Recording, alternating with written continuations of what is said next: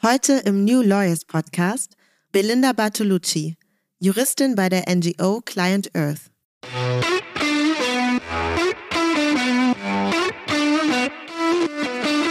Es geht letztlich immer wieder um die Frage, wie man Recht oder wie man durch Recht einen systematischen Wandel erreichen kann, damit Mensch und Natur im Einklang miteinander leben können. Und wenn ich sage, das Recht nutzen, dann denke ich da an Klagen, an klassische Rechtsmittel, aber auch an politische Arbeit oder ähm, Schulung und Aufbau weiterer juristischer Kapazitäten und so weiter.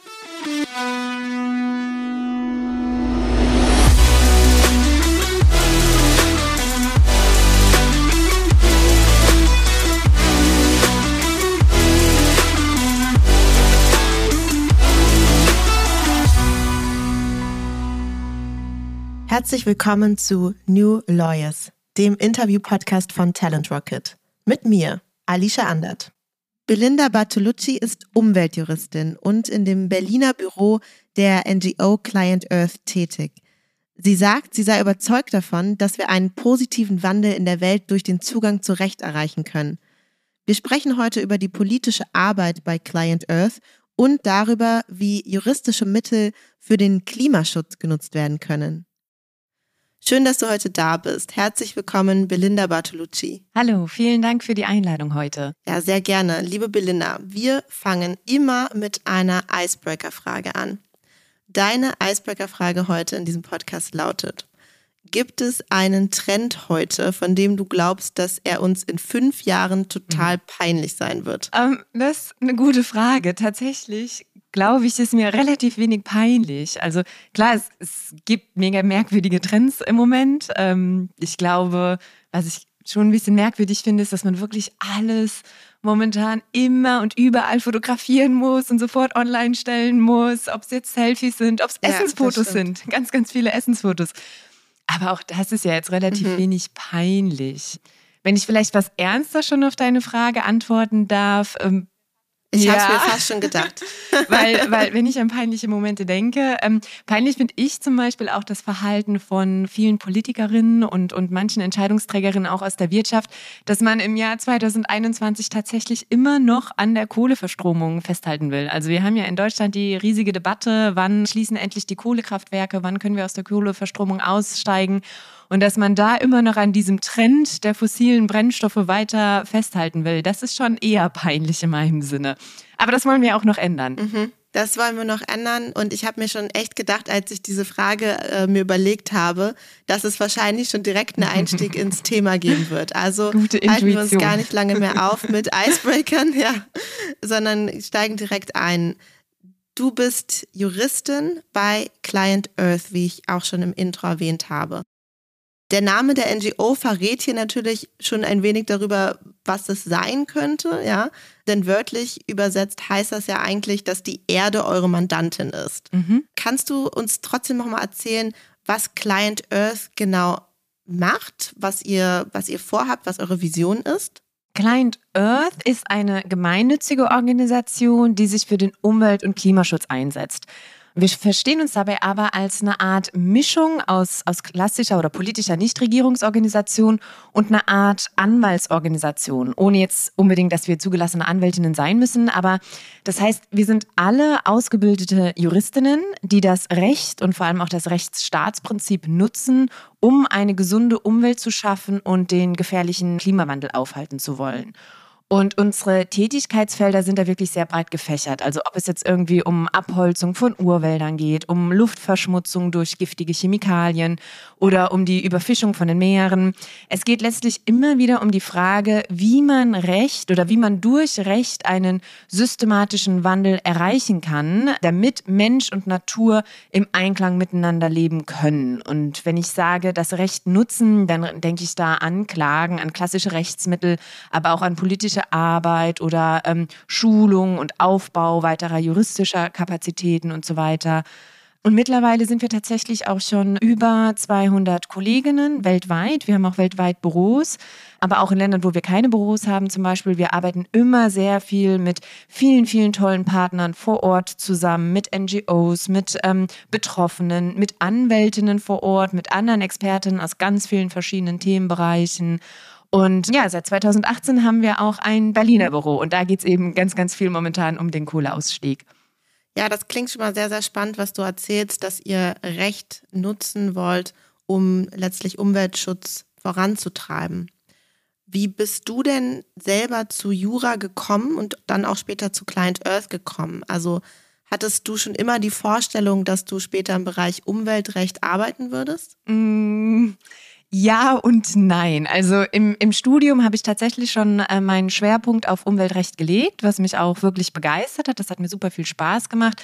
Ich habe mich auch ansonsten im Umweltbereich immer wieder engagiert, war bei Greenpeace zum Beispiel in lokalen Gruppen, habe in einer super spannenden Umweltorganisation in Malta gearbeitet, wo ich einfach Becken von Schildkröten, von verletzten Schildkröten geputzt habe. Das war so eine Auffangstation, oh. ähm, wo verletzte Tiere hingekommen sind, wo wir die aufgepäppelt haben. Und da ich ja gar keine biologische oder medizinische äh, Ausbildung habe, war ich diejenige, die das alles da geputzt hat. Also da habe ich mich schon sehr engagiert.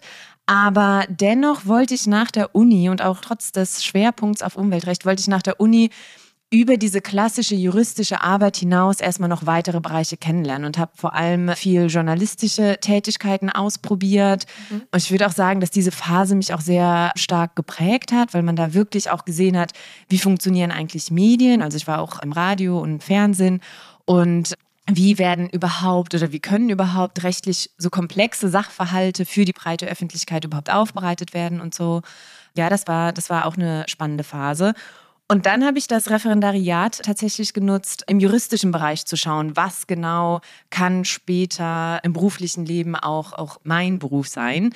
Und habe da verschiedene Sachen ausprobiert und bin da bei einem Asylrechtsanwalt gewesen, der mich sehr, sehr beeindruckt hat, weil der wirklich ein Mensch ist, der absolut für menschenrechtliche Prinzipien in jedem Einzelfall gekämpft hat. Also jeder Einzelfall war super, super wichtig und da hat er sich super verausgabt. Und darüber bin ich dann tatsächlich erstmal im Menschenrechtsbereich geblieben gewesen. Also ich habe äh, bei Pro Asyl, das ist eine Menschenrechtsorganisation, die sich für Geflüchtete einsetzt. Da habe ich jetzt viele Jahre Rechtspolitik im Asylbereich gemacht.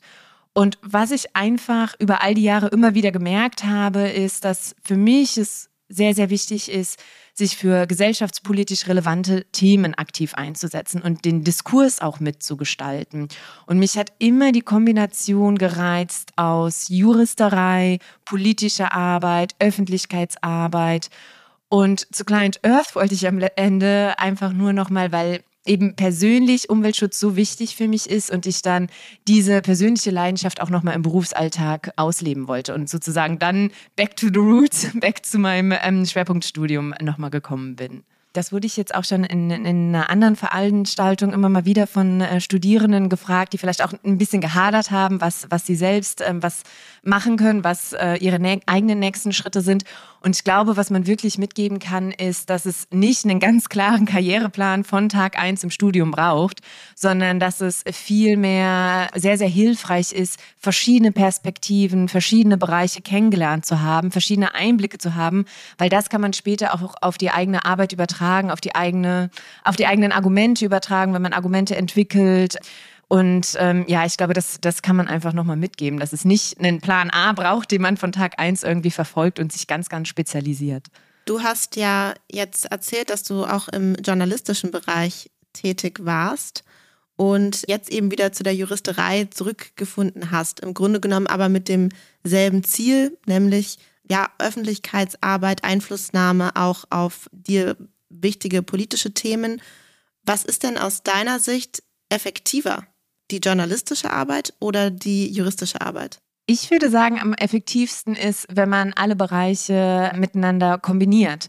Also das ist auch so ein bisschen, was Client Earth macht oder was auch andere Organisationen im Bereich der sogenannten Strategic Litigation, über die wir ja später auch noch ein bisschen ähm, äh, näher sprechen, machen, dass man eben nicht nur sagt, entweder oder. Man schaut nicht nur entweder auf die Gerichtsprozesse und auf einen einzelnen Einzelfall, sondern man schaut auch, okay, was macht das eigentlich äh, oder was, was hat dieser Fall auch für eine Bedeutung in der Öffentlichkeit oder wie kann man äh, einen bestimmten Fall nutzen, um Öffentlichkeit zu sensibilisieren, um Politik zu sensibilisieren. Und ich glaube, am Ende ist es tatsächlich die Kombination. Jetzt hast du schon mal Strategic Litigation angesprochen und ich wollte jetzt sowieso darauf eingehen, wie genau funktioniert das denn bei Client Earth? Also wie kann man juristische Mittel nutzen, um die Erde zu retten, wie es so schön ja claimt. Strategic Litigation scheint ja ein Teil davon zu sein. Kannst du diese Mittel, die ihr habt, vielleicht mal etwas näher erläutern? Ähm, gerne. Also ganz grundsätzlich, ich glaube, was, was man sich ja oft vorstellt bei Umweltorganisationen und auch bei rechtlichen äh, Organisationen ist, dass sich die Mitarbeiter jeden Tag mit ganz, ganz großen Fragen von klassischen Umweltgesetzen irgendwie auseinandersetzen und die vor Gericht bringen. Und tatsächlich ist das aber nicht immer so der Fall. Also diese Fälle gibt es auch, aber nicht nur, weil wir nutzen auch gerade bei Client Earth, wir versuchen wirklich die gesamte Klaviatur des Rechts zu benutzen. Also wir schauen in ganz klassische Umweltgesetze wie das Wasserrecht, Naturschutzrecht. Wir nutzen aber auch Zivilrecht, Wettbewerbsrecht, wir haben selbst Fälle im Investitionsschutzrecht oder auch Menschenrechte und wir bedienen uns all dieser verschiedenen Rechtsbereiche, um letztlich zu einem starken Umweltschutz zu kommen.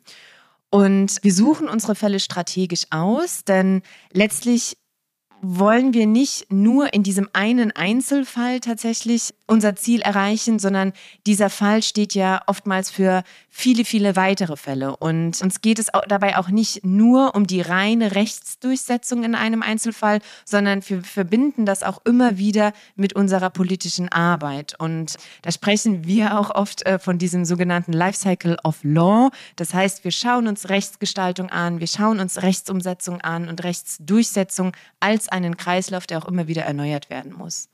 Was verbirgt sich denn ganz genau hinter Strategic Litigation und der politischen Arbeit, die ihr macht? Bei Strategic Litigation sprechen wir davon, eben nicht nur in einem Einzelfall deshalb zu intervenieren, weil es für diesen Einzelfall wichtig ist, sondern um ein strukturelles Problem zu beheben und auch auf ein strukturelles Problem überhaupt erstmal aufmerksam zu machen. Und man will mit diesem Einzelfall, mit dieser, mit dieser Litigation um diesen Fall einen breiteren gesellschaftlichen Wandel herbeiführen oder auch eine Veränderung von Gesetzen, eine Veränderung von Politik.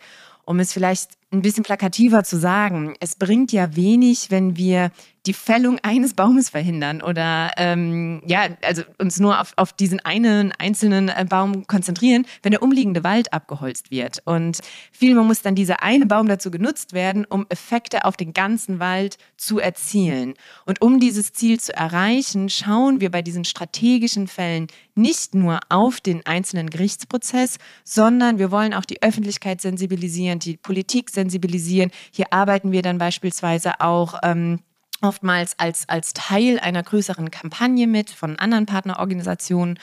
Und diese politische Arbeit, die wir auch oft dann Advocacy-Arbeit nennen, ist ein logischer Folgeschritt. Das heißt, ähm, ich habe ja eben schon diesen Lifecycle of Law ähm, benannt. Es geht wirklich darum, diese Erfahrungen und auch diese Entscheidungen, die wir im besten Fall vor höherrangigen Gerichten erstritten haben, die auf die Gesetzesebene dann zu bringen, auf die politische Ebene zu bringen und Entscheidungsprozesse auf politischer Ebene mit zu beeinflussen. Um dir ein Beispiel zu geben, ich arbeite vor allem auf EU-Ebene. Auf EU-Ebene passiert ja super viel im Umweltbereich. Das ist ja sehr, sehr geprägt vom EU-Recht.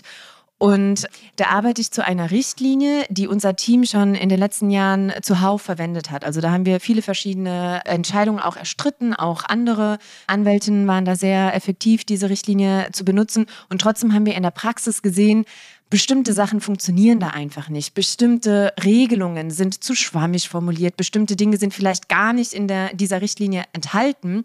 Und all diese Erfahrungen, die wir jetzt in der Praxis gemacht haben, können wir auf diese politische Ebene tragen und können in diesem Gesetzgebungsprozess dann Änderungsvorschläge, ganz konkrete Änderungsvorschläge machen, weil wir eben quasi den Beweis haben, was in der Praxis bisher gut gelaufen ist und was weniger gut gelaufen ist. Mm, okay, verstehe. Ja, das macht total Sinn. Ihr lernt quasi in der Praxis an den Fällen selber, stellt dann auch fest, dass sich eine Richtlinie unterschiedlich interpretieren lässt oder einfach nicht klar genug formuliert ist. Und dann könnt ihr diese Erfahrungen und Learnings mitnehmen, um sie auf die politische Ebene zu bringen. Genau. Ja, das macht total Sinn. Wenn du so sprichst über diese Advocacy-Arbeit, muss ich sagen, es klingt für mich wie Lobbyarbeit. Würdest du das auch als Lobbyarbeit bezeichnen? Ähm, das kommt ganz drauf an, was man unter Lobbying versteht. Also das Wort Lobbying wird im deutschen Sprachgebrauch ja gerade auch oftmals mit sehr negativen äh, Begriffen assoziiert, also mit Intransparenz. Mhm. Alles passiert hinter verschlossenen Türen. Es geht nur um die Durchsetzung eigener wirtschaftlicher Interessen. Das ist natürlich nicht unser Ziel. Ähm, wir wollen vor allem diese Intransparenz aufbrechen mhm. und Entscheidungsprozesse öffnen und auch Beteiligungsrechte in diesen Prozessen stärken. Sei es jetzt bei einzelnen Genehmigungen für bestimmte Kohlekraftwerke oder was auch immer, oder sei es bei großen Gesetzgebungsprozessen. Und was wir beobachten, ist leider immer noch ein sehr, sehr großes Ungleichgewicht zwischen dem Informations- und Partizipationszugang von Industrievertreterinnen und den tatsächlichen Möglichkeiten von Umweltverbänden. In der Theorie gibt es, mhm. gibt es tatsächlich starke internationale Regelungen. Wir haben zum Beispiel diese sogenannte Aarhus-Konvention, die Umweltverbänden und auch der Öffentlichkeit Informations- und Beteiligungsrechte garantiert. Aber auf EU-Ebene oder auch auf nationaler Umsetzungsebene sehen wir eben, das funktioniert in der Praxis so nicht.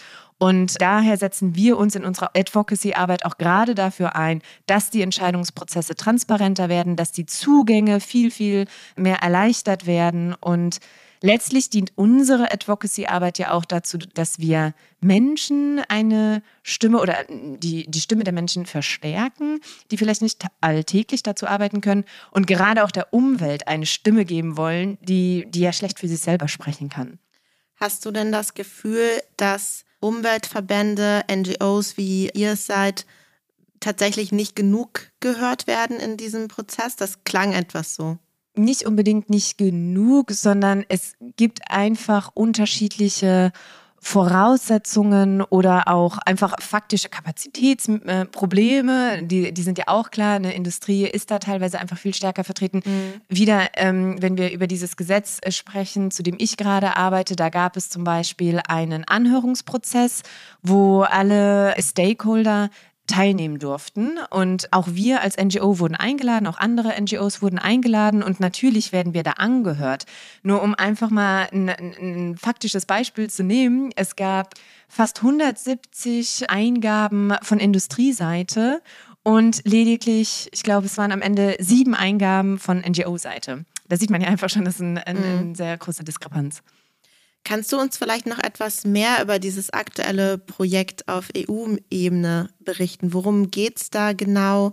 Was ist deine Aufgabe und was ist auch das Ziel? Mhm. Also konkret arbeite ich zu der Industrieemissionsrichtlinie. Das ist vielleicht in Deutschland nicht ganz so bekannt, aber das deutsche Gesetz, was diese Richtlinie umsetzt, heißt Bundesemissionsschutzgesetz. Und ich glaube, dazu haben auch ähm, schon, mhm. äh, schon viele aus dem Studium schon gehört. Und das stimmt. Ja.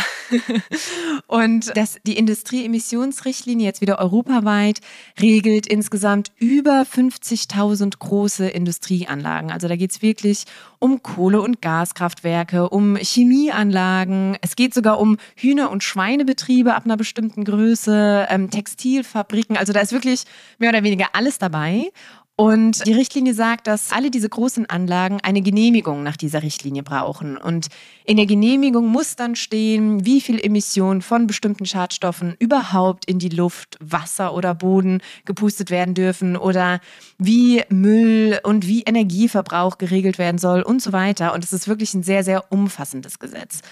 Und die Reform ist jetzt so wichtig und deshalb engagieren wir uns da auch so stark, weil das anhand dieses Gesetzes werden wir jetzt wirklich sehen können, wie ernst es die EU mit ihrer neuen Umwelt- und Klimapolitik und ihrem europäischen grünen Deal meint. Also sie hat ja enorm viele Ziele gesetzt und Ziele sind auch sehr, sehr wichtig. Mhm. Wir haben ja jetzt erst kürzlich dieses EU-Klimagesetz verabschiedet, das generelle Klimaziele festschreibt.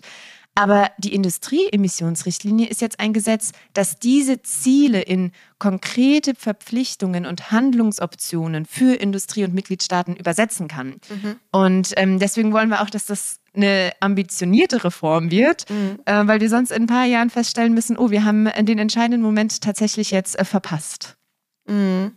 Das heißt, die EU macht einmal etwas abstraktere Ziele und die Industrieemissionsrichtlinie ist eigentlich etwas, woran man jetzt ganz konkret sehen kann oder wo man diese Ziele ganz konkret auch umsetzen könnte mhm. aus eurer Sicht. Und deswegen ist das so wichtig. Genau. Kannst du denn vielleicht einen kleinen Einblick geben, wie steht es denn aktuell in den Debatten? Hast du irgendwie ein gutes Gefühl? Würdest du sagen, wir gehen was das Thema angeht, in die richtige Richtung? Mm, es ist noch Relativ früh. Also wir sind momentan in dem Bereich, dass wir, dass die Kommission quasi an ihrem ersten Entwurf sitzt. Der soll hoffentlich spätestens Anfang nächsten Jahres dann veröffentlicht werden. Und wir hatten, wie gesagt, jetzt diese ganzen Anhörungsprozesse mit der breiten Öffentlichkeit, dann aber auch nochmal mit ganz speziellen Stakeholdern. Und es gibt sehr, sehr viele interessante sogenannte Policy Options, also Politikmaßnahmen, die, die sehr interessant sind und definitiv in die richtige Richtung gehen. Aber natürlich geht es am Ende um die konkrete Formulierung. Also wenn ich ganz allgemein sage, ja, ja, wir wollen das und das regeln, dann will ich sehen, wie ist das denn dann im Gesetz formuliert? Mhm. Und äh, weil da kommt es ja wirklich auf jedes einzelne Wort an. Und ein ganz wichtiger Punkt in diesem ganzen Reformprozess ist für uns zum Beispiel auch wieder, wenn wir über den Klimaschutz reden, die Industrieemissionsrichtlinie hat zum Ziel, alle möglichen Emissionen abzudecken von den großen Industrieanlagen. Da gibt es aber so eine Ausnahmeregelung, die ganz speziell die Treibhausgasemissionen trifft. Und diese Ausnahmeregelung wollen wir natürlich raushaben aus dem Gesetz, weil es macht einfach gar keinen Sinn, dann solche Ausnahmen für die schlimmsten Klimatreibhausgase einfach zu haben wenn ich das so höre, was du erzählst, dann denke ich mir ganz oft, dass es unglaublich schwer sein muss, das alles überhaupt zu durchdringen als Juristin. Man hat ja jetzt keinen naturwissenschaftlichen Hintergrund. Mhm. Und um das überhaupt zu verstehen und zu wissen, was das auch bedeutet, ganz konkret, kann ich mir vorstellen, dass das auch einfach naturwissenschaftlich wirklich durchdrungen werden muss, damit man überhaupt diese rechtliche Bewertung vornehmen kann in irgendeiner Form. Da stellt sich mir jetzt tatsächlich die Frage, wie geht ihr denn da vor? Arbeitet ihr eng mit Wissenschaftlerinnen und Wissenschaftlern zusammen, wenn ihr eigentlich hauptsächlich Juristinnen seid? Mhm. Also die interdisziplinäre Arbeit ist bei uns das A und O. Wie du ja schon sagst, also man kann nicht einfach Forderungen aus dem Bauch herausstellen. Man kann nicht sich strategisch Fälle aussuchen, ohne überhaupt zu verstehen, was ist wissenschaftlich, was ist naturwissenschaftlich mhm. da überhaupt los, was ist das Problem und wie sieht eine Lösungsmöglichkeit aus. Also deswegen für uns ist diese Zusammenarbeit mit Wissenschaftlerinnen, die Zusammenarbeit auch mit Technikexpertinnen und, und anderen Expertinnen aus anderen Disziplinen enorm wichtig. Man hat um ein Beispiel zu geben, man hat herausgefunden, dass schlechte Luftqualität jedes Jahr über 400.000 vorzeitige Todesfälle in der EU verursacht. Und das kann uns jetzt zwei Dinge zeigen. Entweder es gibt gute Gesetze, die werden einfach nur nicht eingehalten. Dann müssen wir uns quasi darum kümmern, dass die durchgesetzt werden. Und das können wir machen durch verschiedene Rechtsmittel. Oder aber wir stellen fest, es gibt noch gar nicht Regelungen, die stark genug sind, um diese Luftverschmutzung zu regeln. Und dann müssen wir in, wieder in diese Advocacy-Arbeit reingehen. Aber überhaupt, um zu wissen, wie viel vorzeitige Todesfälle gibt es, da müssen wir natürlich auf externe Expertise zurückgreifen. Und da arbeiten wir mit ganz, ganz spannenden Menschen auch zusammen. Also da, da kommt man ja auch ein bisschen aus seiner rechtlichen Bubble mal raus und, und lernt wirklich ganz interessante Disziplinen kennen. Sind die dann auch Teil von, von Client Earth, diese anderen Experten, oder arbeitet ihr einfach eng mit denen in Kooperation zusammen? Das kommt drauf an, aber der Großteil ist tatsächlich, sind dann externe Expertinnen, mit denen wir zusammenarbeiten. Mhm. Ganz generell vielleicht auch nochmal, Strategic Litigation und auch die dazugehörige Advocacy-Arbeit passiert selten alleine an einem Schreibtisch oder von einem Schreibtisch aus, mhm. sondern es passiert in der Regel immer in einem großen Netzwerk, in einem größeren Team mit verschiedenen Partnerorganisationen, mit ähm, Partnern auch direkt vor Ort, mit Betroffenen, mit lokalen Anwältinnen auch. Also das ist wirklich immer ein Zusammenspiel von mehreren Akteuren und es ist selten, dass, dass eine Person alleine verantwortlich ist für den Durchbruch in einem einem Fall. Ich kann mir vorstellen, gerade weil ihr natürlich aus Überzeugung handelt und da sicherlich auch teilweise kämpferisch vorgeht, kann ich mir vorstellen, dass ihr für eure Arbeit nicht immer nur Zuspruch erhalten werdet. Mhm, mh. Gibt es Momente, die dich da frustrieren? Ja, auf jeden Fall. Die gibt es. Die gab es, glaube ich, auch schon immer in den verschiedenen äh, Bereichen, in denen ich äh, tätig war. Ich glaube, im Umweltbereich ist es vor allem so, man muss sich wirklich bewusst sein, alles braucht viel länger, als, als man sich das selbst wünschen würde oder als man vielleicht auch denkt, kann das Umweltproblem noch warten. Ne? Mhm. Also gerade wenn man jetzt auch vor Gericht klagt, es ist ja klar, dass man selten eine 1a-Entscheidung innerhalb weniger Wochen erhält, schon gar nicht, wenn der Fall, wie ja üblich, in mehreren Instanzen erstmal noch erstritten werden muss. Und ich selbst muss da gerade an einen Fall denken in Italien, den ich betreue oder den ich unterstütze. Und der ist seit 2017 vor Gericht anhängig gegen ein Kohlekraftwerk. Mhm. Und es wurde noch nicht mal die erste Anhörung terminiert. Also wir haben etliche Gutachten eingereicht. Wir haben auch hier wieder mit etlichen Experten und Expertinnen zusammengearbeitet, die ähm, wirklich tolle Analysen gemacht haben. Und es kam einfach noch nicht zur ersten Anhörung. Und das ist auch bei weitem nicht nur in Italien der Fall, muss ich auch dazu sagen. Mhm. Und das frustriert natürlich.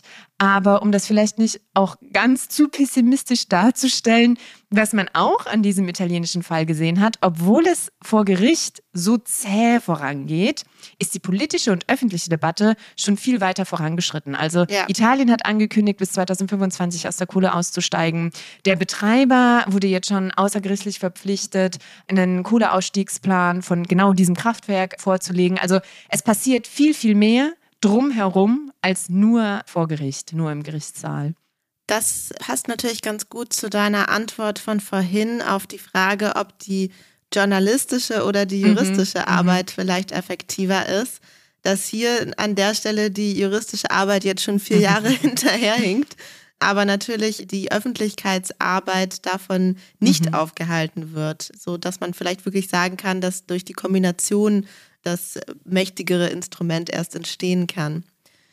Ja, du erzählst uns sehr, sehr viele spannende Dinge, finde ich, darüber, wie man die Juristerei nutzen kann mhm. und ja auch welche, welche Rolle Juristinnen in diesem Kontext spielen können. Vielleicht mal ein bisschen in die Zukunft geblickt. Wie siehst du denn tatsächlich die Rolle von Juristinnen und Juristen in unserer Gesellschaft von morgen? Gute Frage.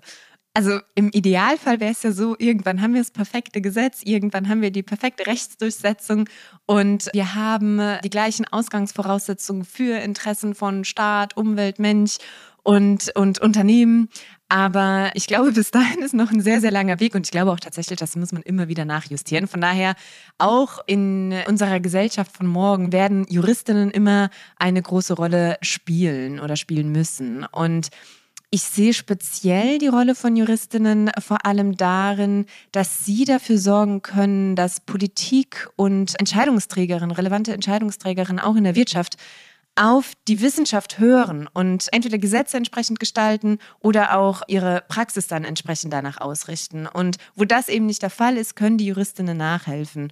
Und was ich glaube, was, was auch schon immer der Fall war, ist, aber vielleicht jetzt in Zukunft noch ein bisschen noch eine größere Rolle spielen kann, ist eben dieser interdisziplinäre Kontext, auch für Juristinnen.